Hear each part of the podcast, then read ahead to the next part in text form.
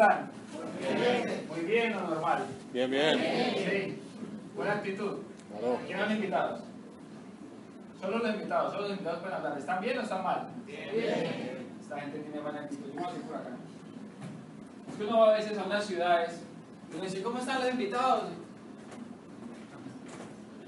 Y se complica la cosa, ¿no? Pero pues uno, uno soluciona, porque la idea es que la pasemos acá muy bien. ¿Se escucha? o Yo estoy escuchando el sonido del micrófono, ¿sí? Bajito, bajito. Se puede subir, a ver si puedo utilizar el micrófono más abajo. Pues bien, como me presentaron, mi nombre es James Mateus. Y me la he pasado, me la he pasado los últimos años recorriendo ciudades, recorriendo países, llevando un solo mensaje. Un mensaje que para mí, que llevo tres años realizando esta actividad económica, se llamó libertad. Yo vengo de un mundo donde uno es empleado, nueve horas, ocho horas al día trabajando de lunes a viernes. ¿Sí? ¿Existe eso en Cartago también? Sí. Que se levanta uno, le lava los dientes, se alcanza a desayunar, desayuna, si no, no, y se va a trabajar. A mediodía sale a almorzar. En mi ciudad, que es un poco más grande que esta, pues uno no alcanza a ir a la casa a almorzar y le toca almorzar en un restaurante. Acá pues yo veo que más pequeño. ¿Sí? ¿Almuerzan en la casa? ¿Cierto?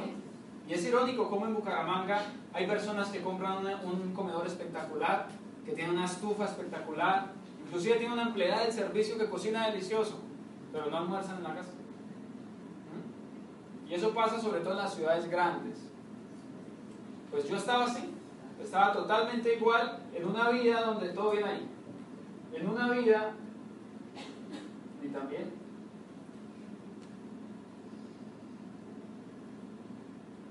Ok, voy a manejarlo acá. Voy a bajarme por acá porque están ustedes muy lejos. Quiero contarles un poco acerca de mí. Tengo una familia muy común y corriente, estrato 1, estrato 2. Eh, vivimos muchas, mucha carencia de, de- de muchas cosas, mucha escasez. Papá pues trabaja, trabaja en mensajería, mamá mercaderista. Los dos desde el mundo del empleo me enseñaron a mí a crecer y a querer cambiar una historia familiar de pobreza. Y el único camino que ellos escogieron para poderlo cambiar, yo era pues la única esperanza de la familia, era que yo estudiara tan fuerte como ellos no lo habían hecho. Y yo, papá, pero es que yo no quiero repetir la historia. Y entonces me decía James, para que no repitas la historia, tienes que sacar las mejores notas en el colegio. Y yo le hice caso. Y empecé a estudiar con mucho ahínco, con mucha pasión. Y bueno, sa- sa- sacamos buenas notas, no las mejores, pero sí era entre los que estaban allá. Los nerdos del, salón, los que le- nos hacen bullying, en ese tiempo no existía el bullying, ¿no? Entonces, no, no pasaba nada. Y luego yo salgo del colegio y yo, papá, ya terminé el colegio. Me dijo, no, es que no solo vas a terminar el colegio. Ahora lo que tienes que hacer es terminar una carrera universitaria porque es que nosotros no lo hicimos y por eso es que somos pobres, mijo. Y yo, ok, papá. Y empiezo a estudiar. Yo, papá, ¿qué voy a estudiar? Y me decían mis profesores, ¿qué es lo que te gusta? Y yo decía, a mí lo que me gusta es la cocina. Y ah, bueno, dile a tus papás si quieren escu- estudiar cocina. Yo dije, no, yo no voy a cometer ese error. No sé qué cara iba a hacer mi papá si yo le decía, papá, yo voy a estudiar cocina. ¿Sí? Yo le dije, papá, yo quiero estudiar diseño gráfico. Y él me dijo, James, quieto, no gaste su tiempo. No gaste su tiempo porque la, la carrera que da dinero se llama administración de empresas. ¿Sí? Estuvo de moda hace años por aquí administración de empresas también. ¿Mm? ¿Todavía? Ah, es que existe esa carrera todavía acá. Claro. Bueno, en Bucaramanga la llamamos ahora administración financiera. Es lo mismo, pero con un toque de nombre mejor. Y entonces todos emigraron de la, de la, de la contabilidad exactamente hacia la administración financiera, porque en Bucaramanga decir soy administrador financiero te sube un poco el estatus. Entonces yo dije, bueno, papá es el que tiene razón, no sé por qué yo le creí, pero yo dije, bueno, voy a estudiar eso. Y dejé atrás mi, mi cocina, dejé atrás mi diseño, aunque en, en el, estudiando administración también hice mi, mi técnico en diseño, y tal, porque me apasionaba. Pero a mí lo que realmente me apasionaba era la cocina. Pero yo dejé atrás un sueño. ¿Conocen gente que deja sueños atrás? ¿Sí? Ejemplo, acá hay gente que le gusta el fútbol. ¿Tienen acaso un amigo, un conocido que juega excelente al fútbol y que nunca llega a ser profesional en el fútbol? Yo tengo un amigo, tenía un amigo, ahorita está en México, no lo volví a ver, pero, pero era un monstruo con el balón. Tenía un talento increíble. Era codiciado entre todos los equipos de mi ciudad. Pero cuando él estaba a punto de volverse profesional, su novia quedó embarazada. ¿Y qué tiene que ver eso con dejar un sueño? Tiene que ver que ahora tocaba comprar leche, que tocaba comprar pañales y que tenía una responsabilidad y un gasto mensual que no tenía antes. Y el deporte y el fútbol no le estaba dando el dinero suficiente porque todavía no era profesional. Él tuvo dos caminos. Seguir su sueño de ser jugador de fútbol o conseguirse un empleo que le diera dinero fijo para darle de comer a su hijo. Ahí cuál escogió. Futbolista no es. Y tenía talento. Y tenía talento. Pero para que seas exitoso en la vida no tiene que ver el talento. Lo que tiene que ver es la capacidad que tienes tú para tomar las decisiones correctas. En ese momento él tomó la decisión incorrecta. Porque hay futbolistas que son papás también, ¿sí saben? ¿Sí? Y quiero mostrarles otro ejemplo. Cuando iba yo en el quinto semestre, una de mis amigas, que era las que más estudiaba, la que mejores notas sacaba, quedó embarazada. No terminó la carrera porque, pues, por su embarazo, la situación, dijo, no, me salgo de la carrera, voy a dedicarme a cuidar a mi hijo, tenerme cuidado con mi embarazo, y era la que sacaba las mejores notas. Y nosotros entendimos, ¿no? Tiene razón, dejémosla. ¿sí? La íbamos, la visitábamos, y yo seguí estudiando, yo logré graduarme, pero junto a mí se graduó una amiga también que en séptimo semestre quedó embarazada. La que no sacaba las mejores notas, el séptimo semestre también quedó embarazada. Inclusive con menos recursos económicos, le tocaba más difícil, le tocaba a ella pagarse la universidad, a la que se salió en el quinto semestre no, sus papás lo pagaban. Y el séptimo semestre ella decide, voy a ser mamá y voy a ser profesional. Ella se estaba graduando conmigo. ¿Es cuestión de talento? Es cuestión de ganas. Es cuestión de querer hacer las cosas. ¿Mm? James Rodríguez hoy tiene el 10 de la, del Real Madrid. Pero realmente ustedes consideran que hay futbolistas en Colombia que son que juegan muchísimo mejor, pero que nunca llegan a ser profesionales. Porque James Rodríguez a los 10 años se fue de su casa a vivir a Argentina dejando su familia atrás. Los seres que, que él más quería los dejó atrás por ir a cumplir un sueño. ¿Es fácil dejar la familia a los 10 años? No es fácil, él lo hizo, porque tenía un sueño grande. Y hace años, hace unos pocos años, lo vimos en todos los noticieros del mundo, alzando su camiseta del 10, diciendo al frente del Santiago Bernabéu con el estadio lleno, diciendo, valió la pena todo esfuerzo que hice porque hoy estoy cumpliendo un sueño. Y no es solo un sueño mío, es un sueño en mi país. No es talento. O si no, mi amiga se hubiera graduado conmigo, o si no, mi amigo que es futbolista fuera futbolista profesional, o si no, James no estaría en el Real Madrid. Son ganas. Y eso fue lo que yo entendí cuando empecé a hacer, cuando, cuando quise volverme empresario. Siempre. Yo entendí que no era cuestión de talento porque el talento no lo tenía. Cuando yo entro a este proyecto y les voy a contar parte de lo que era mi universidad y mi colegio, era James, vaya sustente el proyecto. Y yo me paraba, una, solo lo intenté una vez, se me borró todo el cassette, no era capaz de hablar en público, inclusive con mis amigos. Me ponía rojo y no faltaba el payaso que vaya decía, pero no se ponga rojo. Y me ponía más rojo. Yo decía, profe, no puedo. James va a perder la materia. Y yo, pues la pierdo, pero no puedo. Porque no afrontaba el miedo ahí.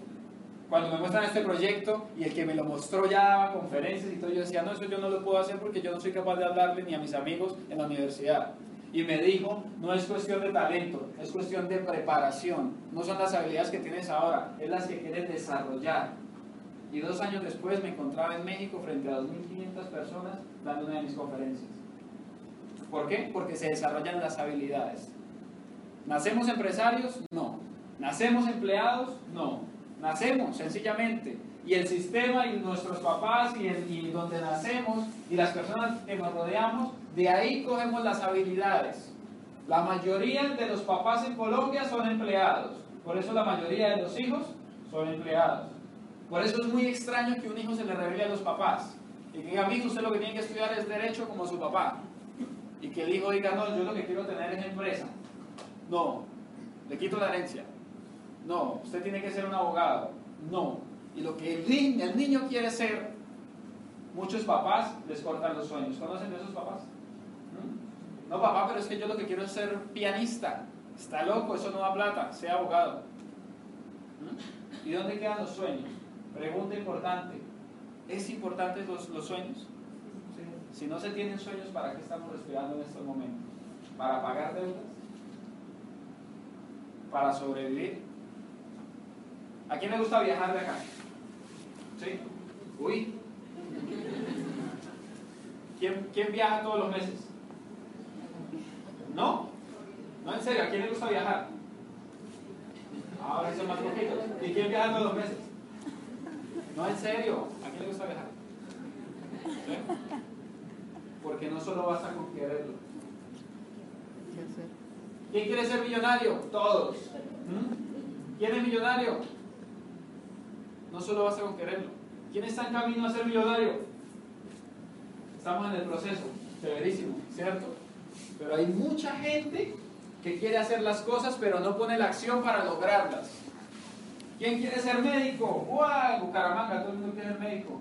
Y al segundo o tercer semestre ya no están en la carrera. Le temen, en Bucaramanga le temen a la carrera de medicina. ¿Acá también? La carrera más difícil en Bucaramanga, desertan al, al mes, ya se van. Así, como un negocio de mercado en redes, al mes ya se van. Así. Porque lo difícil trae una recompensa grande, pero es difícil. ¿Cómo así? Entonces este proyecto es difícil. Sí. Sí es difícil. Pero es más fácil que trabajar hasta los 65 años buscando una pensión.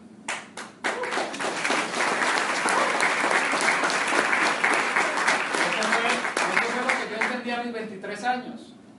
La persona que me contó el proyecto, que se llama Ángelo Ramírez, me dijo, James, ¿cómo estás en tu empleo? Y yo, pues muy bien, 23 años, ¿ganas bien? Y yo, pues gano bien, me sobra esta plata. ¿Y qué haces con la plata? No, pues me tomo mis cervezas y voy a rumbear y bien. Ah, ok. ¿Estás invirtiendo algo? No, yo soy muy joven, más adelante me pongo a invertir. ¿Sí? Que uno cuando es jovencito piensa que la juventud dura toda la vida.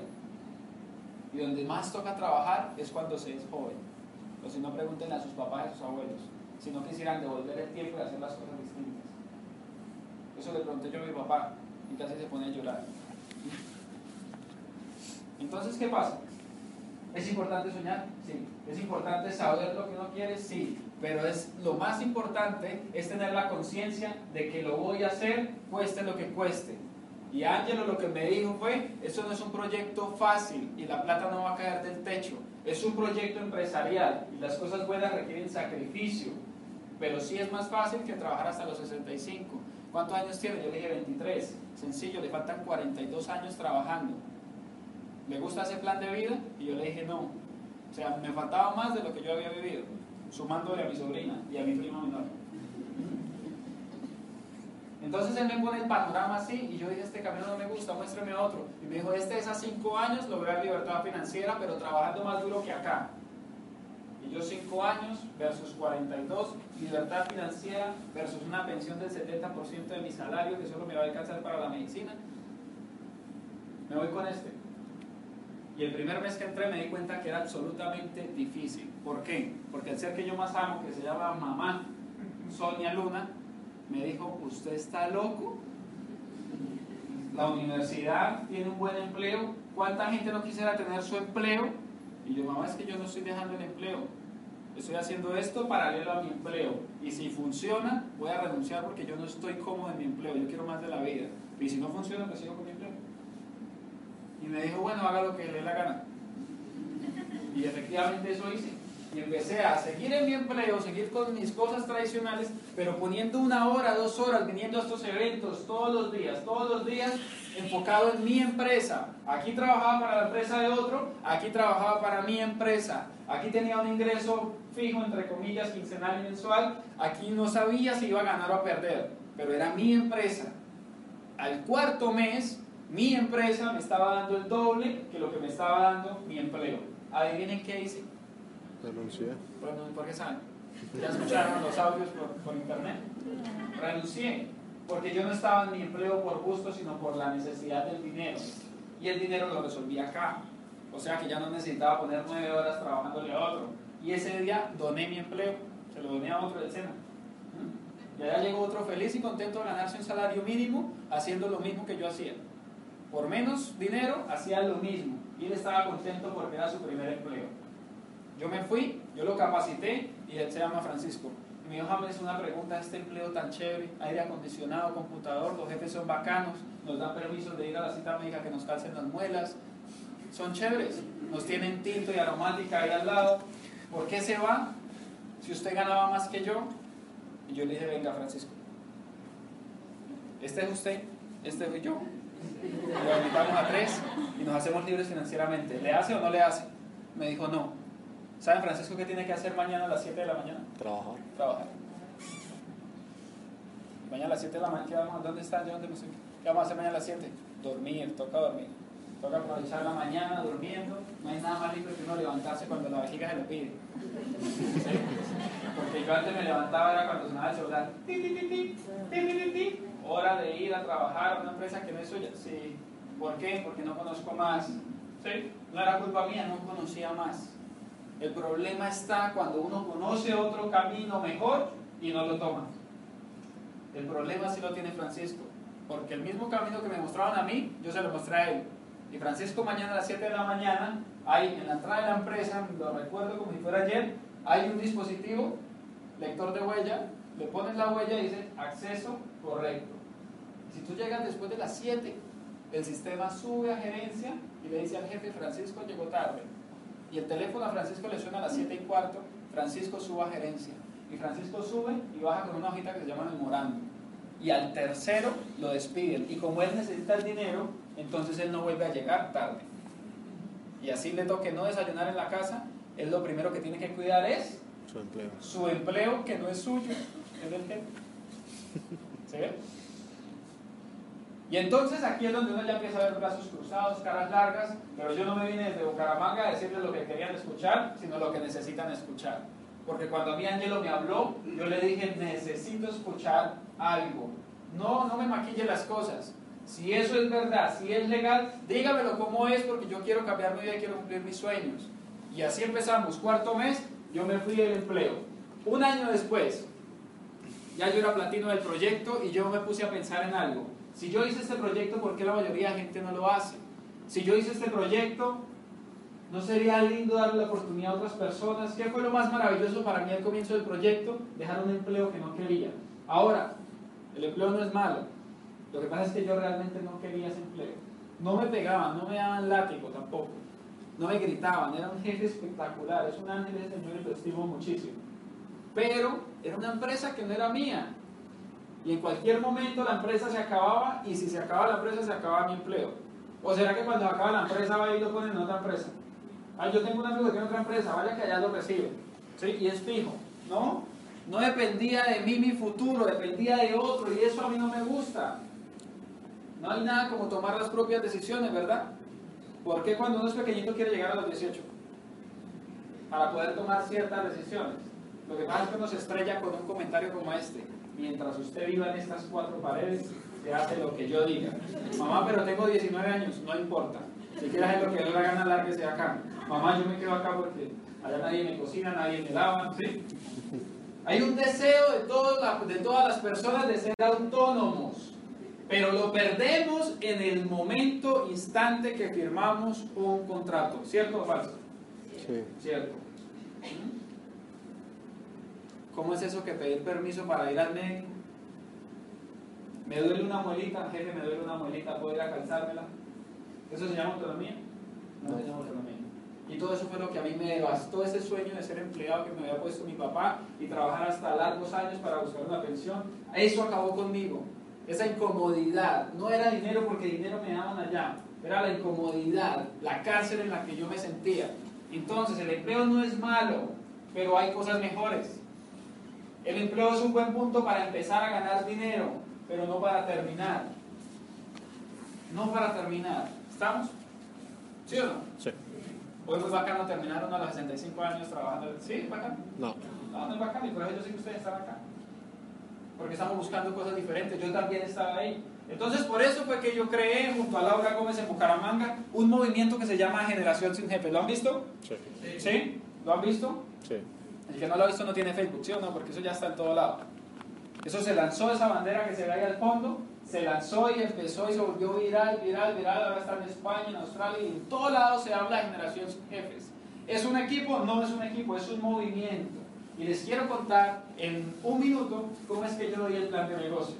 El plan de negocios que yo doy, llamando, me contactan a mí, yo contacto, como sea, el conocido que yo sea, yo le digo, yo hago un proyecto que se llama Generación sin Jefes. Porque yo empecé, hice esto, quité intermediarios y yo no hablo nada de hambre ni nada de eso. Generación sin jefes. ¿Por qué? Porque a los cuatro meses yo dejé de tener jefe, me volví una generación sin jefes. Ah, pero es que yo no tengo jefe, yo tengo una miscelánea, tengo una papelería, tengo una mensajería, tengo una panadería. Y yo, y no, y no se le hace que a veces los jefes de uno son como los clientes. Don Juan, necesito un pedido, pero paso a las 3 de la mañana y es un pedido grande. ¿Don Juan va y se lo entrega o no? Y el cliente es el mejor cliente que tiene. Entonces, no tienes jefe. No, eres dueño de un negocio, dice la gente, ¿no? Y en realidad el negocio es dueño de ellos. Porque son los que abren, los que cierran, y también era una vía esclavitud que yo no quería. Entonces eso es lo que estamos promoviendo, una, una generación sin jefes, pero quiero aclararles que no estamos en contra del empleo. La gente piensa que nosotros estamos en contra y hacemos huelgas en contra del empleo, que se acabe el empleo. No, no, y que no se acabe, porque no, ¿quién me va a atender en el médico? ¿Mm? Yo cuando voy al médico no le cuento el plan al médico. ¿Qué tal? No, en serio, ¿qué tal nos quedemos sin médicos? Dejémoslo ahí, que le trabaje a la clínica, ¿sí? Que otro le cuente, yo no, porque es mi médico preferido. ¿Qué tal se me haga diamante y renuncio? No, en serio. Necesitamos contadores. Y a pesar de que yo, entre comillas, sabía de contabilidad, la verdad es que nunca supe, pero supe pasar los parciales. En Bucaramanga hay un método para pasar parciales que yo no sé si acá exista. Es una carita con un señor pintado, que hay un 5, un 0, un 0, un 0, un 0, un 0, y uno le entrega así, ¡tin! O un lítrico del par. Bueno, todo eso pasa en Bucaramanga, yo sé que acá no, pero yo me hacía muy amigos de, de, de mis tíos, de mis tíos, ¿eh? de mis profesores porque yo tenía que pasar eso, así me entendía, yo lo tenía que pasar porque mi sueño era ser profesional. ¿Para qué? No sabía para qué, pero yo las cosas que empiezo me gusta terminarlas. Y ya estaba metido en la universidad, yo tenía que sacar ese título. ¿Cómo? Como sea. ¿Mm? Entonces, no estamos en contra del empleo, estamos a favor de la libertad. Ah, ojo con esto, estábamos hablando de sueños. Yo creo que le falta volumen, ¿se le puede subir un poco más? El computador ya lo tiene todo. ¿Hay otra parte donde puedo bueno, miremos a ver si, se escuchamos bien chévere. Pero este video me encanta porque nos hace reflexionar frente a muchas cosas.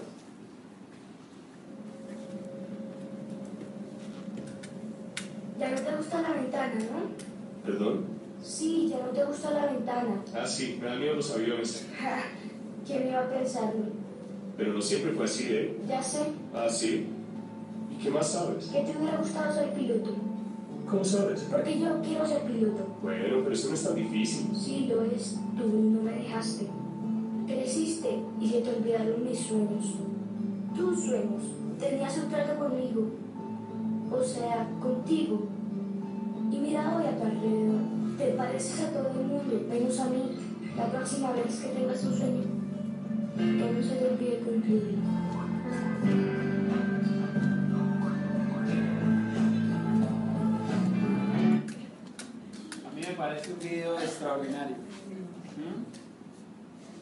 Sueños son importantes. No para meternos al tema espiritual ni nada de eso, sino que una persona que de verdad no tiene sueños, ¿para qué estar esperando? El éxito no es llegar a un punto. El éxito no es una puerta. El éxito es una escalera. ¿Se han visto que una persona que compra el carro de sus sueños luego quiere tener otro? Porque si se queda con ese que logró, deja de ser exitoso. ¿Se han visto que hay gente que llega a esmeralda y quiere ser diamante? ¿Se han visto que, hay gente que se hace libre y millonaria con este proyecto o con, cualquier proyecto y quieren otro nivel? Porque en el momento de que tú llegas, tú dejas de ser exitoso. El proceso es lo que te hace exitoso, porque es ahí donde te vas o te quedas. Yo no conozco a alguien que diga, no, yo quiero comprarme la Evo Grand Rover y que apenas la compre diga, no, se la regalo a usted, ya no la quiero. No, no conozco eso. Pero sí conozco gente que en el camino a comprarse la camioneta desiste de sus sueños. Sí conozco gente que quería ser piloto y resultó estudiando otra cosa y buscando un empleo y trabajando para un banco. ¿Mm? Sí conozco mucha gente que se ha salido del proceso. Llevo tres años haciendo este negocio. Yo creo que en mi organización han entrado más de 2.500 personas. Yo personalmente le he contado por ahí a unas 200. Han entrado por ahí unas 30. Todas se fueron y me quedaron tres. Y con esos tres me gané me hice libre. Y le conté a 200. Solo necesité tres para hacerme libre. Solo necesité a dos para renunciar a mi empleo. Solo necesité a tres para pensionar a mi mamá y pensionarme yo. No es la cantidad, es la calidad.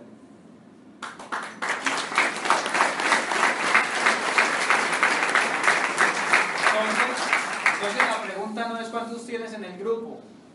La pregunta es si tú eres de la calidad. Porque si tú eres de la calidad te vas a mantener. Y si no tienes nadie de calidad, tienes que conseguirlos. 500, no salió nadie, no importa. Yo necesito a 3. ¿Sí ves? Necesito a 6 para ser diamante. Pero en general le cambian la, la, vida, yo se los digo. Le cambian la vida y para los que están endeudados, pues por lo menos pagan sus deudas. La Esmeralda te da la, la posibilidad de tener tiempo y dinero y eso es lo que vamos a seguir hablando. La idea y, y, el propósito con el que yo estoy acá y mañana va a estar en Armenia y luego va a estar en... ¿Dónde? ¿Dónde? ¿Tuluá? No, Manizales. Manizales. Es traer un mensaje claro, es traer un mensaje, se avecina la libre empresa de ustedes, ¿sí? Y es decirles, hombre, están las oportunidades, están las herramientas. Es un tema de conciencia, conciencia. Si yo tengo la conciencia de lo que tengo en las manos, yo lo voy a valorar. Si yo no sé lo que tengo en las manos, no lo voy a valorar. Si alguien que no conoce ni sabe qué es el oro, le regalas un lingote de oro, lo va a poner a tapar, a parar una puerta. Pero si te lo regalan a ti, ¿qué haces? Un lingote para que valga unos 500 milloncitos de pesos, ¿qué haces? ¿Será que vas y lo cambias y te compras la casa que le has prometido a tus papás? ¿Sí? ¿Será que compras el carro que quieres? ¿Será que, te das unas buenas vacaciones que nunca te has dado por tu familia? Pero alguien que no conoce el oro ni sabe el valor del oro, no sé, lo bota, porque no conoce. Hace, hace unos meses le pasó algo a, a Angelo, mi diamante, le partieron el vidrio del carro. Se le llevaron eh, el cargador del celular, del iPhone, se le llevaron eh, las monedas que le da que le da vidrios, se le llevaron un bolsito pequeño de la novia que solo tenía cosméticos y dejaron unas gafas Cartier que valen 3 millones y medio porque los ladrones no saben qué es Cartier ¿Sí? ¿por qué? porque no, no saben el valor de esto ¿Sí? ¿Sí se entiende el mensaje? Pues hay gente que tiene el cartier en la mano, que es el negocio que estamos haciendo, y lo deja a un lado y se va y se compra una gafa, deja que en la playa, la gafa, la gafa, la gafa. ¿Eh? Porque esa es la que conoce.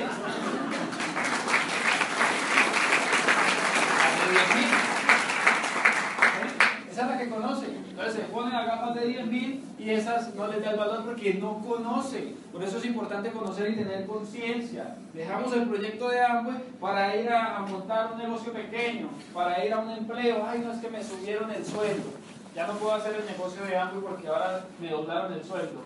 No importa, igual el empleo no es tuyo. No es el dinero que ganas, es cómo te lo ganas.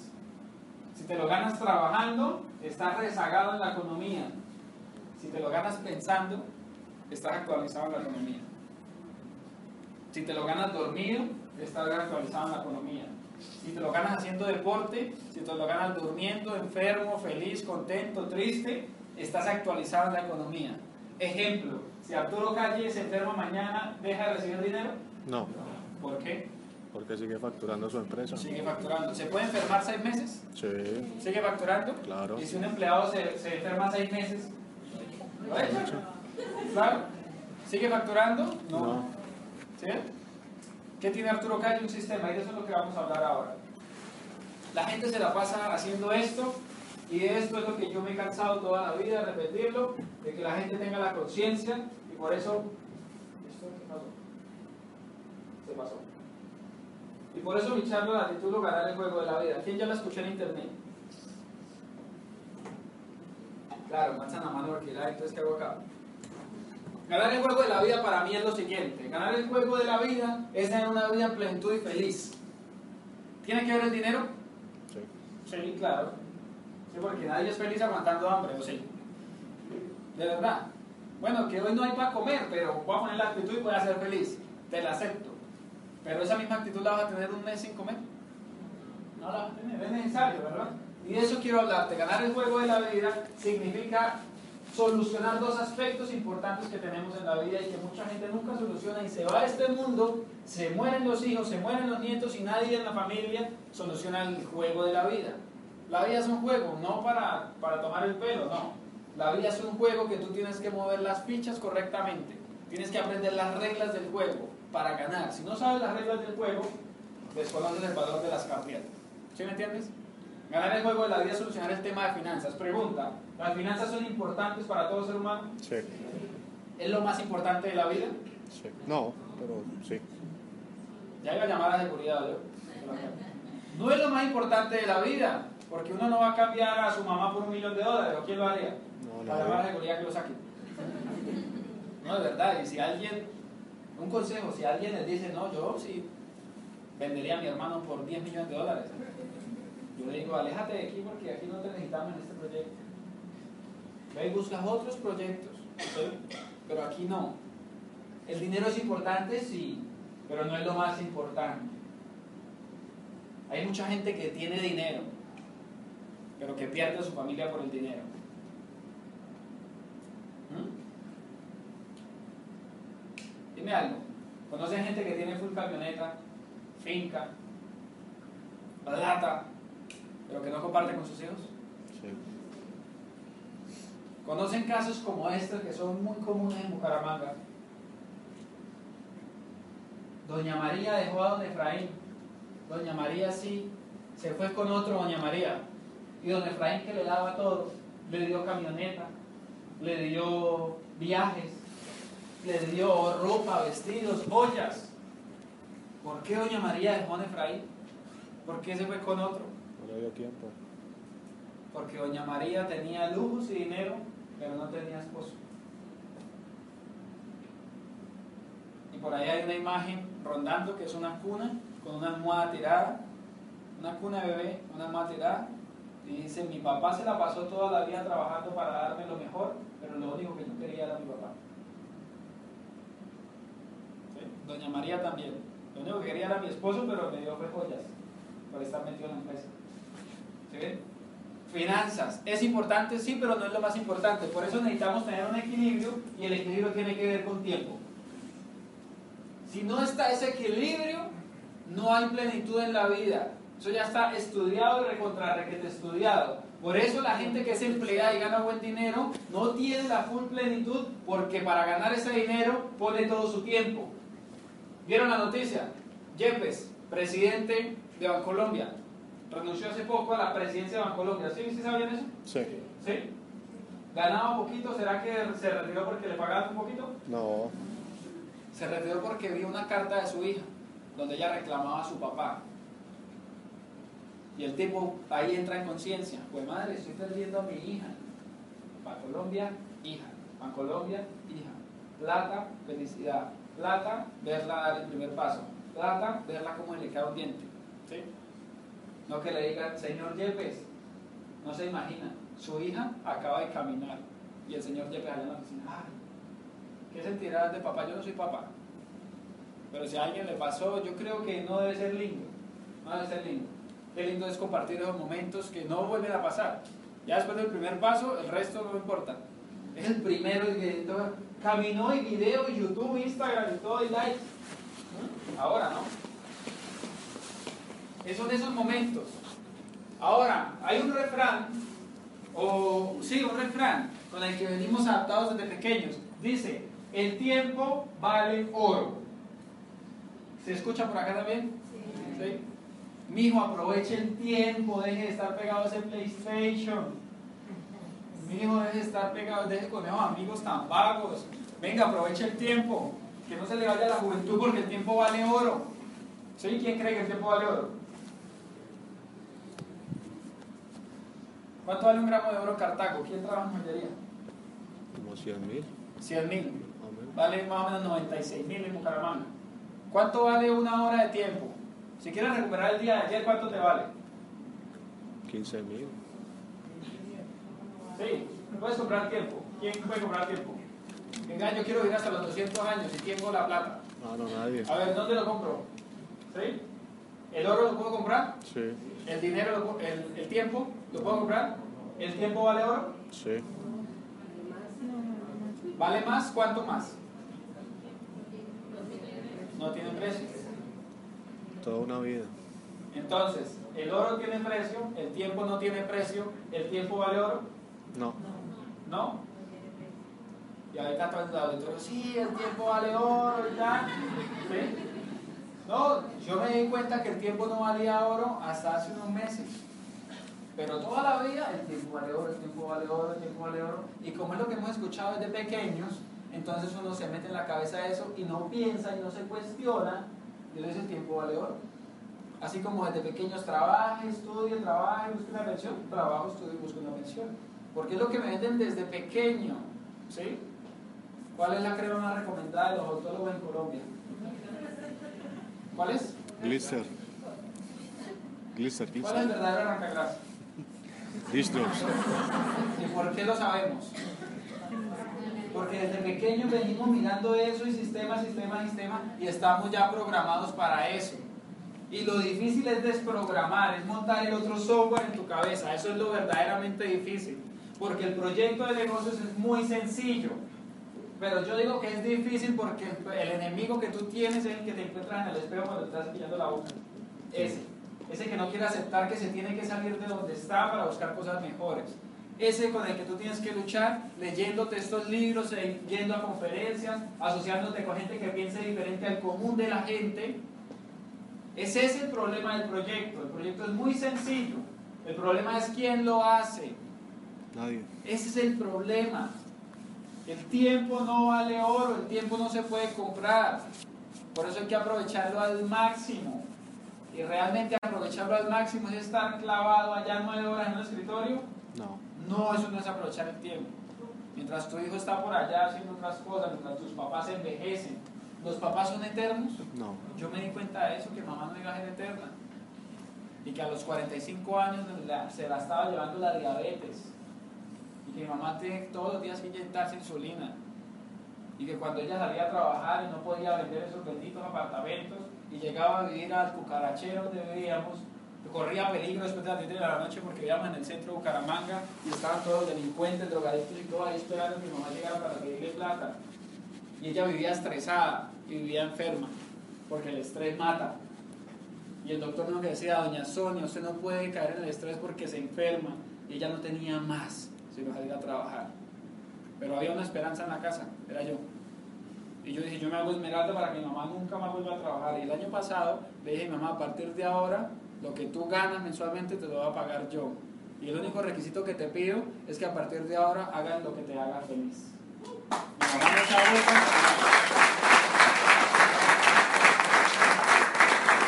No se ha vuelto a enfermar, no se ha vuelto a enfermar, ciclos insulina y todo, pero vive feliz. Está estudiando psicología a sus 46 años, porque le encanta ayudar a la gente. Pregunta, ¿estudia psicología por irse a trabajar y buscar dinero? No. El dinero está solucionado en casa. Yo le dije, mamá, lo único que te pido es que hagas lo que te haga feliz, no más. ¿Quieres estudiar psicología? Psicología, lo que quieras estudiar, pero que la haga feliz. Ojalá me hubiera hecho cocina. Sí, para sacarme en clavo, mamá, no estudio con usted. Dijo psicología, bien, porque a mí me gusta ayudar a la gente y yo veo que desde esa parte y tal. Dale, mamá.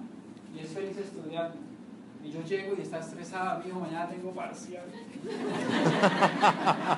y yo quisiera decirle, ¿qué importa? Llévale uno de 5000 y ya. y llega otro día triste. Mijo, perdí parcial.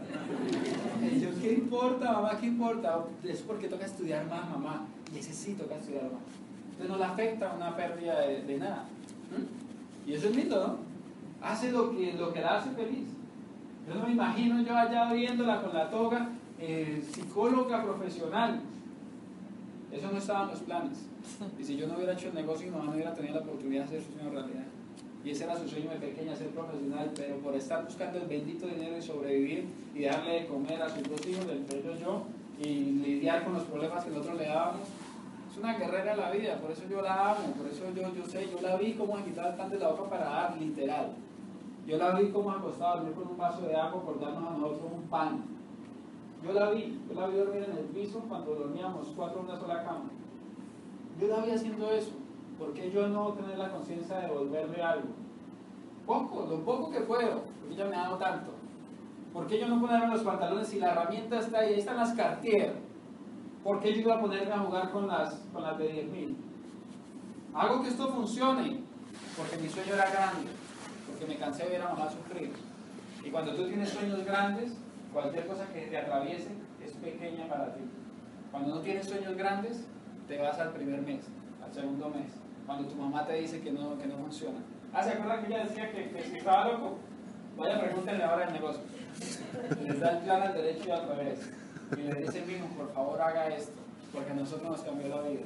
Doña Sonia, pero explíqueme esto. No, no, yo no sé. Y ahí dígale al hijo, pero por favor haga esto. Haga esto. Porque a mí me cambió la vida. ¿Usted tiene papás? Sí. ¿No le gustaría pensionarla? ¿Pensionarlos? Sí. Haga esto, mi. Cuando van mis, mis prospectos a la casa. ¿Mm? Es lindo. Todo empezó a cambiar. ¿Por qué? Porque yo a mi mamá le mostré resultados.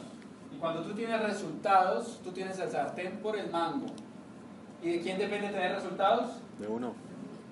Exactamente, de uno. Porque los libros mismos que están acá son los que yo me leo y los que tú te lees. Los mismos audios que están en internet son los mismos que tú escuchas y los que yo escucho. El mismo plan, el mismo plan de incentivos, los mismos viajes, todo está igual para todos. El problema es cómo usas las herramientas. Bueno, ganamos tema de finanzas y tema de tiempo. Ahora la pregunta, y aquí va para el invitado, dice, pero ¿cómo es que yo puedo hacer una balanza entre tiempo y dinero? Aquí está. ¿Se acuerdan de este juego? Sí. Sí, ¿quién lo jugó? Sí, la mayoría. La mayoría lo jugó. Estuvieron a punto de entender cómo se ganaba el juego de la vida. Es más, hay gente que lo entendió y se le olvidó. ¿Quién ganaba en este juego? El que tuviera más que, Más hoteles. más propiedades. ¿Sí? Llegaba un punto en el juego, pero tocaba saberse bien las reglas. El que entraba acá sin saber las reglas era el primero que se iba. Tocaba saber las reglas, dónde invertir, qué propiedades cambiar, dónde vender, todo eso tocaba saberlo. Todo eso. Lo jugamos como niños. Los invito ahora de grandes que jueguen eso otra vez. Y verán con la cabeza que uno juega luego de leerse unos libros. Llega, llega un punto donde ya mis primos se habían ido, quedaba mi papá, ta, ta, ta. Yo era bueno jugando eso, pero también se me olvidó. No me preocupen. Llegaba un punto donde yo, lo único que tenía que esperar era que ellos tiraran los dados. Porque todas las propiedades eran mías. Ellos tenían una, dos, tres, y donde tiraran, me pagaban a mí. ¿Sí? Y eso es lo mismo que hace el dueño de Comcel, el dueño de Claro, el dueño de Movistar.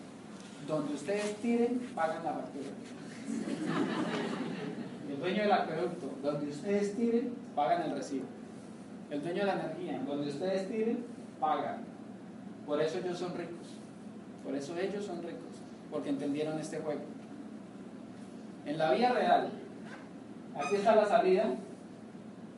Tú sales, le das la vuelta y aquí reclamabas 200, ¿te acuerdas? Eso es como reclamar el sueldo.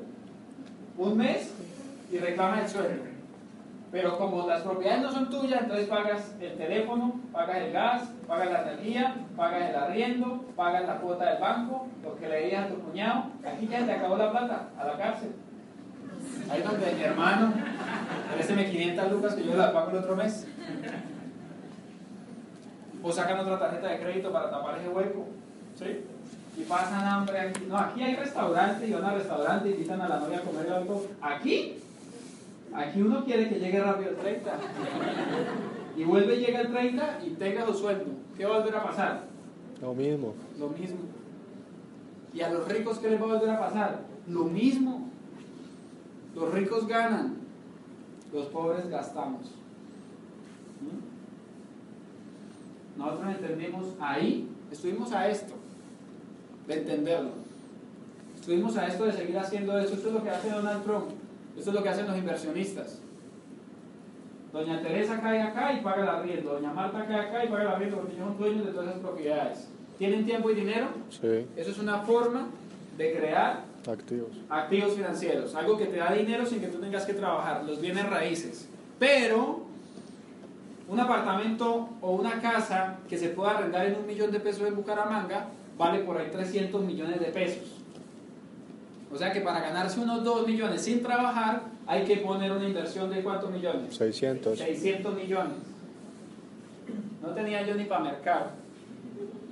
Yo dije, pues voy a, voy a hacerme empresario de bienes raíces. Saqué la cuenta y me dije, no, no me alcanza. No me alcanza ni con una puerta. Yo dije, hay que buscar otra, otra alternativa porque ese camino todavía no, porque falta el capital. Si usted tiene en la cuenta 2 mil millones de pesitos en estos momentos, por favor vaya y compre las propiedades ya y viva de ellas y sea feliz. Le va a llegar el tiene que arrendarlas, ¿no? Le va a llegar el dinero y va a tener el tiempo para hacer lo que le gusta realmente. La cocina, el piano, todo eso que no da plata, aunque hay pianistas que tienen mucha plata, ¿no? Yo no sé de dónde sacan que el, el piano no da plata. ¿No? Hay chefs que tienen muchísimo dinero. Entonces, ¿por qué la cocina no da plata? Porque el sistema dice que lo que da dinero es la ingeniería, es la arquitectura, es el derecho, ¿cierto? Y eso es lo que no está dando dinero. Bueno, el caso es, como yo no tenía la plata, yo dije, no hay capital, no hay opción de yo tener bienes raíces. Segundo activo financiero, una pensión a los 65 años. Un pensionado recibe dinero desde la casa. ¿Sí o no? El problema es cuánto dinero. Ahora, porque antes, en el siglo pasado, era buen dinero. Ahora es muy difícil. Mi abuelo es pensionado en Copetrol. Él se pensionó con 9 millones de pesos hace 30 años. ¿Buen dinero hace 30 años? ¿Qué hizo él? Cogió la plata, compró bienes raíces y hoy en día le siguen llegando los mismos 9 millones de pesos que todavía sigue siendo buena plata y todavía le entran los, los arriendos de las casas y mi abuelo es pensionado y es libre financieramente. Lo que pasa es que para llegar allá perdió su familia. Mi tío, mi papá, nadie quiere al abuelo, que el abuelo los dejó tirados por irse a trabajar. Les dio universidad, pero ellos querían ir a papá. Sí, lo que les estábamos hablando ahorita. Entonces el viejo vive por allá con otra familia y ya la familia de nosotros ni se sabe. Tiene plata y bacán y le deseamos el bien al viejo. Pero él estaba montado en esa economía de buscar el dinero y perder la familia. Y así lo hizo. ¿Es libre financieramente? Sí. Pero tú qué prefieres? ¿Tu familia o ser libre financieramente? mi familia. ¿Estamos? Las dos. Pero si fuera solo una, Mi familia. la familia. Bueno, les escogió la otra. La pensión, yo dije, ¿en a qué edad se pensiona uno en Colombia? 65. 65 años, yo dije, yo tengo 23, 42 años. Yo dije, no, muéstrame otra. Propiedad intelectual. ¿Qué es propiedad intelectual? Gabriel García Márquez escribió un libro que se llama ¿cómo? Cien años de soledad. ¿Ustedes saben quién es Gabriel García Márquez? Sí. ¿Quién sabe quién es usted? No. No. ¿Sí? Ni supo. Él escribió ese libro cuántas veces? Una vez. Una vez. Ha sido impreso cantidad de veces y copias y piratas lo venden en, la, en el centro y uno te saca fotocopias y lo venden en espiral y lo venden plastificado, lo venden de todo, y lo venden en chino, lo venden en inglés, en francés y es traducido a miles de idiomas. Y todavía la familia de Gabo recibe plata. ¿Cierto o falso? Sí. Y ustedes van a Cartagena y en la ciudad murallada la casa más hermosa es de él. La única que está reformada a la modernidad en, el, en, el, en, en Cartagena es de él. ¿Por qué? Porque él. ¿sí? Él hizo el, el- el libro una vez. Propiedad intelectual. En Estados Unidos, una señora mientras, mientras lavaba su trapero, trapero le dicen acá, Sí, trapeador. trapero, trapeador. Mientras lavaba su trapero, se cortó las manos. Porque había trapeado sobre vidrios. Al escurrirlo, se corta las manos. Ella piensa, ¿sí? la tarea más difícil del ser humano, pensar. Ella piensa y dice, ¿cómo sería un trapero que se escurriera solo? Hoy en día es millonaria ella fue la inventora y fue, tiene la patente de ese trapero que le hacen y se exprime solo. No hay que ponerle las manos. Se hizo millonaria por una idea porque se enfrentó a un problema. Puso la patente, propiedad intelectual es millonaria. Y cada vez que se produce, cualquier fábrica que produce eso, le tienen que pagar los derechos de la patente a la señora. ¿Verdad? Sí. Y yo dije, pues, a ver, me invento algo, me puse a hacer un bosquejo de una escoba voladora, de un recorredor que caminara solo, y no le di a nada. Yo dije, muéstrame otra. Empresas. El dueño de Bimbo trabaja muy duro, así, en la caja registradora, atendiendo al cliente. Ustedes han visto a Arturo Calle por ahí en el almacén, así sudando porque está en cierre de mes. ¿No? Ellos tienen un sistema. Todo esto se mueve solo sin los dueños. Los dueños piensan, los empleados trabajan. Todos ellos tienen empresas. Pero, ¿cuánto vale comprarle a Arturo Calle a Arturo Calle? Le voy a dar una noticia, no lo vende. Por eso es empresario, por eso es millonario. Porque tiene una gallina de los huevos de oro. Porque todos los meses, ¡pum! un huevito de oro, por ahí de 500 millones debe ganar el señor. Más. Va a hacer algo. Así, mientras él está en la playa, así, ya, bien chévere, con unas cartillas.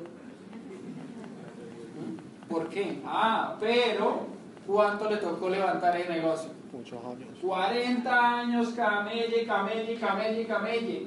En ese mismo momento, ¿cuánta gente montó negocios de ropa y no son con Arturo Calle? Porque en el proceso se fueron. Y él siguió porque sus sueños eran más grandes que sus obstáculos. ¿Sí ve que no estamos hablando de Amway? Estamos hablando de ser exitoso en la vida. ¿Sí ve que estamos hablando de James en su camino al éxito? De Arturo Calle, de Mario, de Mario Hernández, de Jesús Guerrero Hernández, dueño de Servientrega, que lo echan de, la empresa donde trabajaba. Y él le dice al jefe, jefe, va a montar una empresa y va a hacer competencia y va a ser de las mejores en Colombia. El jefe se le burla. Años después, Servientrega se posiciona en Colombia y hoy en día es la segunda marca de mayor recordación en Colombia. Y el jefe, él, se fue. Porque él tenía un sueño. Él tenía un sueño grande.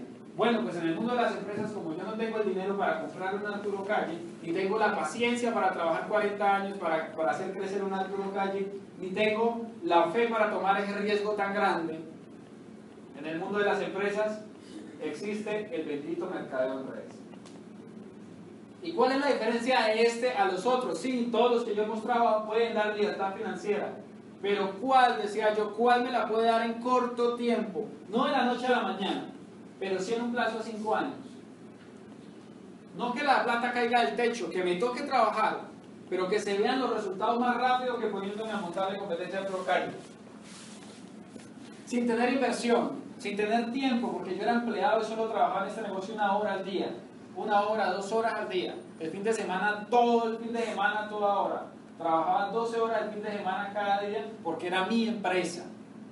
El mercadeo en redes es sencillamente saber que mucha gente consume productos de consumo masivo y que lo compran en Jumbo. Acá hay Jumbo, ¿verdad? No. Metro. Metro. Y como ellos van y lo compran a Metro y cada vez que se le acaba el producto vuelven y lo compran y cuando vuelve a acabar Vuelve y lo vuelve y lo compra. Y yo me di cuenta que mi familia hacía lo mismo, que mis amigos hacían eso también. Y yo dije, pues ahora yo me asocio a Amway que tiene productos de consumo masivo. Y cuando ellos vayan a comprar, ahora yo soy el Metro. ¿Metro es pobre o rico? Rico. ¿Es bueno vender productos de consumo masivo? Claro. Pues yo soy un mini Metro. Pero no pago empleados, no tengo horarios, no pago arriendo, no pago servicios públicos, no tengo gastos fijos, no tengo dolores, dolores de cabeza, no entra la gente a robarme en las góndolas, todo está en internet y yo soy un minimetro porque toda mi familia y mis amigos consumen de mi minimetro. ¿Vender productos de consumo masivo es interesante? Sí. Eso es lo que yo hago, eso es lo que nosotros hacemos. Pero más allá de eso, es consumir un producto, ahorrar dinero, ¿por qué se paga? Recomendarlo. El producto es bueno, lo recomiendo. Y gano dinero porque mi tía me compre. Es bueno porque lo consumo y ahorro dinero porque estoy consumiendo mi propio negocio. Expando. Le cuento a otros que hagan lo mismo. ¿Se acuerdan que yo le conté a Francisco que me reemplazó? Él Sí. me dijo que No. no. Entonces él se volvió un Cliente. cliente, mío. Y todo lo que él compre, me gano yo el 43%. Si él era socio mío, podía estar ahorita viajándose el mundo. Pero como no la vio, está consumiendo de mi negocio. ¿Ustedes sabían que los dueños de Jumbo tienen socios? Sí. Y viajan el mundo y juegan golf y viven una vida feliz. ¿Y los clientes de Jumbo van con ellos a jugar golf? No. Francisco se quedó consumiendo. Bueno, y me educo. ¿Por qué es importante la educación? Porque como yo les decía, el negocio de Amway es multimillonario, ya lleva 60 años rodándole por el, por el mundo y es muy exitoso y crece y crece y crece y todo el mundo sabe que Amway es completamente gigante. Y ahorita el tiempo, ayer fue la publicación del tiempo y aparece Doc de Doc, aparece Doc de Voz hablando, el presidente de Amway, el hijo de los fundadores, de uno de los fundadores, Amway, así en una página así completa del tiempo, para pa, pa, pa. Yo ni siquiera he visto una de Bancolombia así completa. Y Bancolombia es gigante, ¿no? Completamente gigante. Nunca la he visto, que tome el, el atrevimiento de publicar algo. Ese respaldo tan gigante es el que yo debo entender. Pero lo importante es que yo sea el que conozca y valore el lingote de oro. El que conozca y valore las Cartier. Que no me meta al negocio y me lleve solo el cargador, la cosmetiquera, sino que entra al negocio y coja las Cartier. ¿Qué es coger las Cartier en el negocio? Lograr libertad financiera. Poner el valor, dice. ¿Hay gente que se hace libre en Amway? Sí. ¿Sí? ¿Sí la conocen? ¿La han escuchado? ¿Sí? ¿Usted? ¿Por qué no tú? Si es el mismo negocio. Recomendado por expertos. Millonario, influencia, influencia, hombre más rico del mundo hace un año, ex asesor de los presidentes de Estados Unidos, un loco.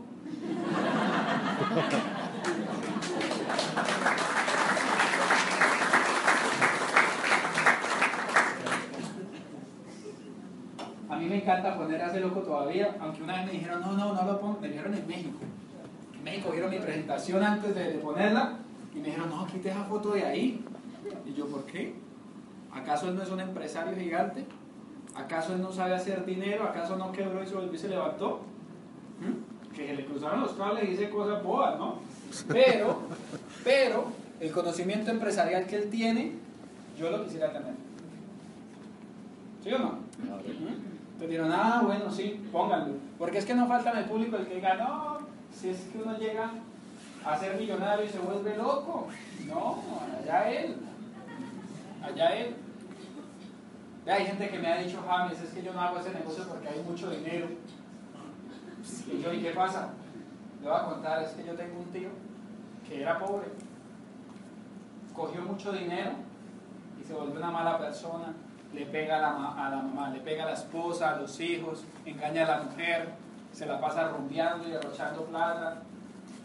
Yo le dije, mijo, su tío, no es que era bueno, era malo, lo que pasa es que le faltaba era plata. Porque la plata no es mala, malo es quien la tiene. Por eso lo- le pregunto a usted, por eso le pregunto, ¿usted es malo o bueno? Me dice, bueno, ah, bueno, usted va a ser bueno con plata. Si me dice malo, yo digo, mejor consuma champú, desodorante y crema dental, porque mi negocio no lo quiero, yo quiero mi negocio de los mejores. Tengo un negocio, estoy buscando socios, ¿a quién quiero? ¿A los mejores o a los peores? Yo no quiero a alguien que le pegue a la señora, no quiero a alguien que la engañe, yo quiero a alguien persona. Estoy buscando personas empresarias, ¿sí? No, y se dice, no, pero es que yo soy bien malo, pero quiero cambiar. Ah, bueno, eso es diferente, venga que yo le recomiendo unos libros, venga que yo lo invito a asociarse con gente de bien, ¿sí ven? Dinero y crecimiento personal. Amway, la número uno del mundo, la que más factura, la que está en más países, la que nunca se va a los países, la que no le roba la plata a la gente. Es un negocio incluyente, todo eso a mí me atrae. Es para mí, es para cualquier persona. Hay un trabajo en equipo porque cuando uno entra al negocio uno no sabe nada de esto. Como cuando yo entré a estudiar administración financiera, yo no sabía utilizar la calculadora financiera, pero aprendí. Yo no sabía nada de network marketing, de mercado de redes, de Amway, pero aprendí. ¿Por qué? Porque el equipo me apalancaba. Y esto me llamó completamente la atención. Un sistema educativo integral que me educa la emocionalidad, que me educa en educación financiera, que me educa en educación social, que me educa en educación comercial. Un empresario tiene que tener educación comercial, Sí. financiera, emocional. O el camino de Arturo Calle de los 40 años fue fácil. Y espiritual. Fue difícil, espiritual. Fue difícil, pero la emocionalidad de él decía, es que yo vi es por mis sueños, no me importan los obstáculos. Eso se llama inteligencia emocional. Inteligencia emocional. Y viajes. Y con esto terminamos. ¿A quién le gusta viajar otra vez? Ya no le voy hacer más bullying, en serio. ¿Sí? Bueno, pues a mí también. Y pues ahí vamos viajando. Esto fue en el 2014, estuvimos en Punta Cana, allá con Mauricio, con Shirley, una playa privada espectacular, ¿te acuerdas? Uno se sentaba allá y llegaba un señor con un chaleco, Mr. Mateos, ¿qué se te ofrece? Una cerveza, era presidente, llamaba, y se iba. Después, ¿qué le ofrece? ¿Qué le ofrece? ¿Y tú eras gratis? ¿Para él?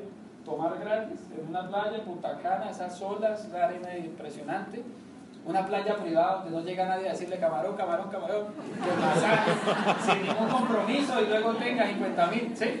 Allá, yo decía, pero ¿dónde está el las gafas? ¿Dónde está el camarón, la que me roba haciendo masaje? No, no estaba por ahí. Fue espectacular, aquí tomando una cervecita con un man ahí. Me iba pasando y él me pidió una foto y yo la di porque yo no, no, mentira, que es un gran amigo, José.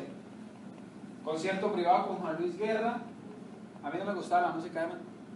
Yo nunca lo había escuchado, pero es diferente tenerlo en vivo y en privado, así de cerca. Mira, ese tipo mide como 3 metros, ese es altísimo, así. Y yo cuando iba a conciertos en mi vida así dañina de artes, yo iba a las ferias de Bucaramanga y eso era gratis. Usted queda todo a Bucaramanga y aquí hacen lo mismo, ¿sí? Sí. Entonces el cantante estaba como a 3 kilómetros. Yo lo escuchaba como el eco. Y estar allá así en la tarima, así en la cantaba y me escupía así. Eso, sí es ir a un.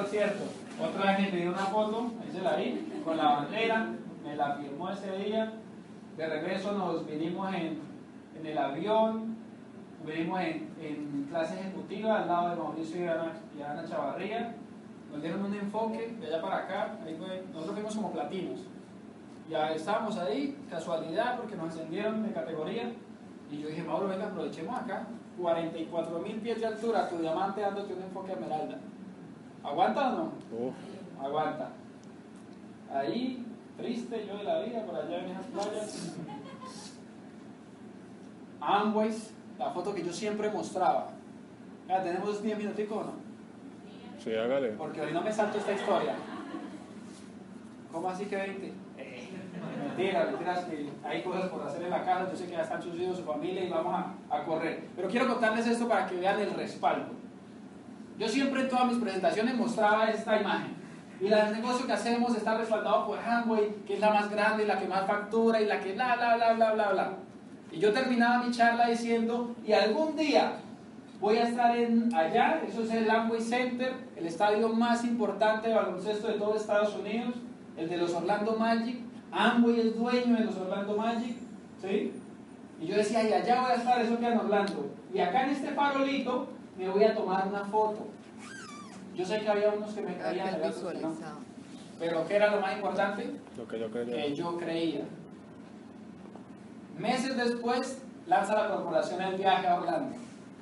Y dice, califica platino superior con yo no sé qué y tal, y vas a estar en Orlando. Y yo, el sueño que yo tenía, voy a estar en Orlando y en Orlando queda el Amway Center. Semanas después dice, sorpresa, vamos a estar familia de las Américas, todo Amway reunido en el Amway Center. Y yo, Dios, pero por fin me escuchó una, ¿no? En Orlando y encima me van a llevar, ni siquiera tuve que tomar taxi para ir. Amway Center. Y yo, wow, vamos a trabajar. Y empezamos a trabajar, logramos la calificación de Esmeralda, me gano el viaje y me voy para la embajada. Contento. Acaban de llegar los bonos de Esmeralda y mi cuenta estaba llena de plata. Yo dije, esa visa es mía. Y llegué yo allá, el cónsul. Yo confiadísimo. Cómo ganar amigos, trato, tema.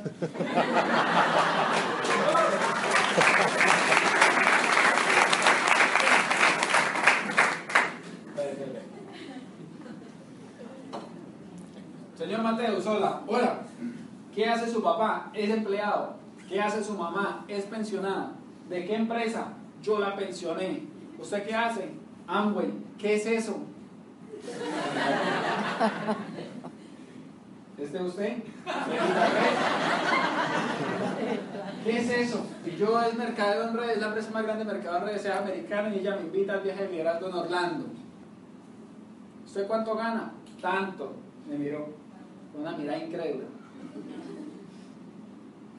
Me pasa la hoja, esa hoja maldita, que dice, no puedes entrar a los Estados Unidos. Y yo quedé blanco, me temblaban las piernas en ese momento, tenía ira, frustración. Cogí la hoja, salí llorando de la embajada, no podía creerlo. Yo pensaba que era solo tener el dinero en la cuenta y allá sabían y ya. Y ahí me pregunto, ¿dónde están los libros que leí? La inteligencia emocional, ¿qué debo hacer en estos momentos? Me fui frustrado para casa llorando. Recibí muchas llamadas de mi líder dándome apoyo.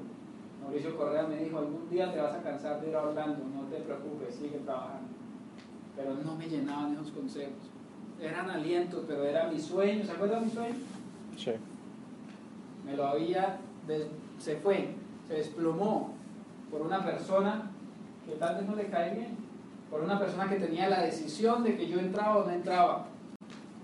Una persona que a lo mejor no tenía el dinero que yo tenía en la cuenta, que le tocaba trabajar, que estaba dejando a sus hijos solos y de pronto ese día estaba estresado y, me, y yo me le parecía el cuñado. Ahí, ahí se desplomó mi sueño y me voy frustrado para la casa. Llego a Bucaramanga otra vez, la plata pues obviamente se pierde, la de la visa y todo. Dos días después digo, ¿qué hago? ¿Qué hago? ¿Qué hago? Estoy mal, no quería dar planes, no quería hablar del negocio, estaba odiando mi, mi vida en ese momento, porque soy así, soy colérico. Y me gusta que las cosas salgan y por eso trabajo para que las cosas salgan, pero esa decisión no era mía, era del bendito cónsul. Estaba, tenía la autoestima bajo y entonces abrí la cuenta. Se me subió un poquito la autoestima, pero, pero seguía otra pregunta. ¿Qué hago con este dinero? Y me acordé que yo quería comprarme un carro que yo había visto, pero que no lo iba a comprar porque iba a hacer otra inversión y que me iba a comprar un Mazda 2 de chiquitito. Y yo le dije a Ángelo, yo le dije a Ángelo, Ángelo, me dan ganas de comprarme el carro. Él dijo, ¿ya lo pensó? Yo le dije, necesito comprarme el carro que yo quiero para subir mi autoestima. Entonces, así, ese es un RUF, así, controles al volante, automático, 2.0, turbo, quiero ponerlo por ahí, yo a andar. Me dijo, cómprelo. Y me voy con la autorización de Ángelo, que es menor que yo, que no estudió, pero que es mi mentor en el negocio, que es diamante y que me está ayudando a que yo sea diamante. Y bajo la autorización de él, yo me voy a comprar el carro lo saco, me dice, ¿cómo es el pago? Yo le digo de contado. Y se queda mirando así ese señor, ¿de contado? ¿A nombre de quién? A nombre mío. ¿De contado? ¿Cierto que en Colombia es raro que la gente compre carros de contado, cierto? ¿Sí? Pero es que los lujos se compran de contado, lo dice Kiyosaki. Las inversiones se pueden poner a crédito, pero los lujos se compran de contado. Es increíble, hay gente que compra el mercado a 24 cuotas. Y el mercado le dura 15 días. ¿Sí han visto en las cajas registradoras? ¿A cuántas cuotas? A 24. Uno le ve dos bolsitas ahí con una ruina seca. Se llama ignorancia financiera. Pero yo dije de contado porque es un lujo. Y eso, salgo yo con ese carro y me pongo a andar y que el crucero y a practicar y lo Bueno, el caso fue era mi carro. Y otra vez el autoestima estaba arriba y me fui a dar planes y me fui a hacer el negocio y se me subió la actitud. Y dos días después de comprarme el carro me llama la corporación, me llaman desde México Amboy. Y me dice, James, te tienes que volver a presentar a la embajada porque tú te ganaste el viaje y necesitamos que estés en Orlando con nosotros cumpliendo tu sueño. Y yo le dije, yo no quiero saber nada de Y me dijo, no, tienes que ir a presentarte, te vamos a pagar todo. Ticket, todo te vamos a pagar para que te presentes. Y yo ya había investigado que, el, que la embajada no cambia de opinión así como así. Y yo le dije, pero es que mira, que es que yo averigué la embajada no cambió. No has entendido, James. Revisa tu correo. Hay una carta de Richard Howell, ex embajador de los Estados Unidos para Colombia, donde acredita, da firma, da huella y pone su palabra de que tú en 10 días te devuelves a tu país, presentas a carta. Me voy con esa carta. Me dicen, Llego allá con la carta, serio. No, otro. Llega y me pregunta, la primera pregunta del cónsul fue, ¿qué nivel tienes en Amway? Así. No me dijo que qué hacía, ya sabía. Le dijo, ¿qué nivel tienes en Amway? Yo le dije, Esmeralda. ¿qué es Esmeralda? Digo que soy libre financieramente, que facturo más de 250 millones en mi negocio. Y miró, ¿quién es Richard Howe para ti? Y yo le dije, él trabaja con Amway y acredita bajo esta carta que yo vuelvo en 10 en 10 días. Me dijo, ¿tienes carro? Yo le dije, sí. ¿Qué carro? Un Cerato Forte 2.0. Me dice, ¿qué color? Yo le digo negro. Y me dice, bienvenido a los Estados Unidos. Ahí estaba cumpliendo mi sueño.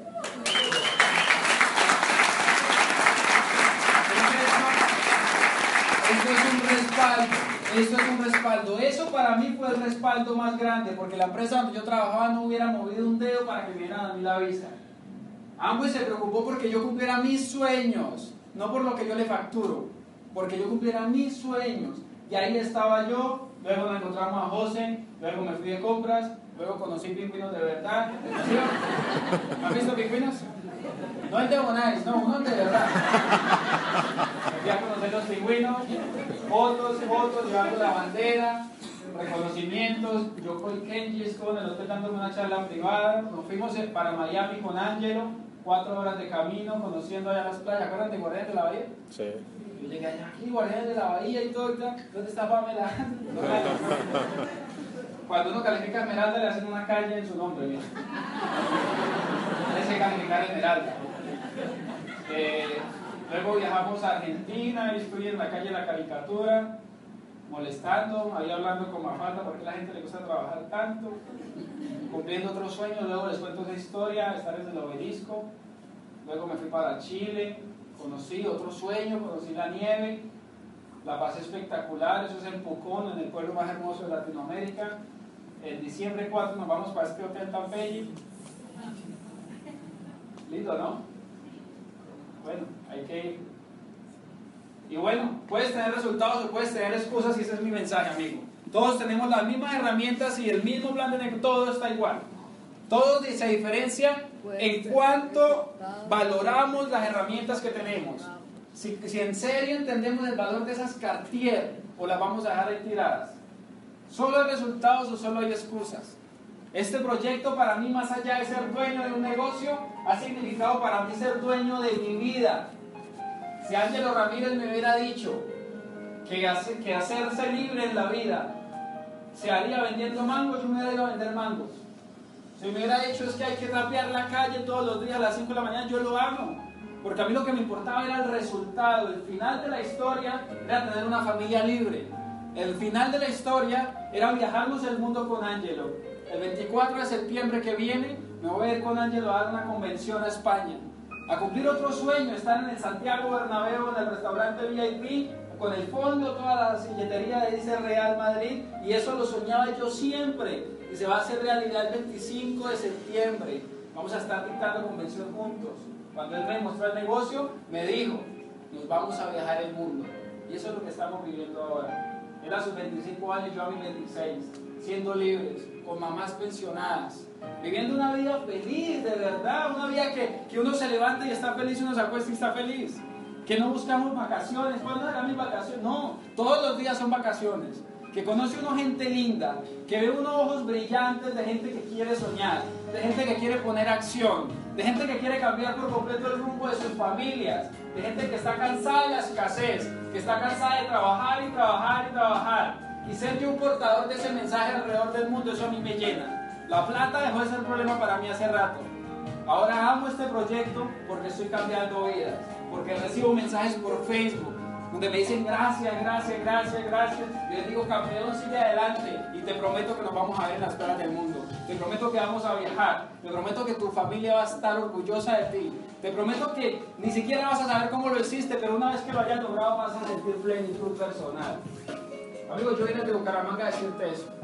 Lo que necesitas escuchar es que el futuro tuyo depende de ti y que las herramientas están ahí para que te hagas libre. Que si estás vivo en estos momentos es porque tienes un propósito en la vida. Sean tus padres, tus hijos, tus amigos, tú. No sé qué pasa contigo, pero estás vivo por algo. pero tienes que darle el valor a esta oportunidad, darle el valor a la vida, descubrir el valor de esas cartier, ponértelas, hacerte libre y feliz y espero, espero que un día estés en Bucaramanga contándole a mis grupos tu historia y que mis grupos también sueñen en grande porque tú pudiste hacerlo igual que yo. Nos vemos en la próxima carta.